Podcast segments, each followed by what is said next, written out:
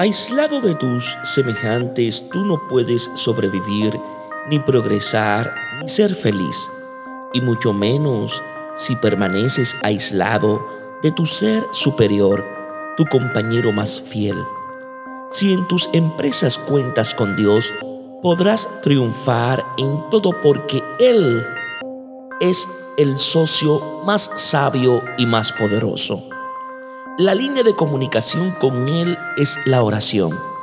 En tus dificultades acude a Dios y cuéntale con sencillez tus problemas. Alábalo por su poder, sabiduría y amor. Solicítale su protección y agradecele su amor providente a tu favor. Es maravilloso estar asociado con Dios. Dios os bendiga en sabiduría y en santidad.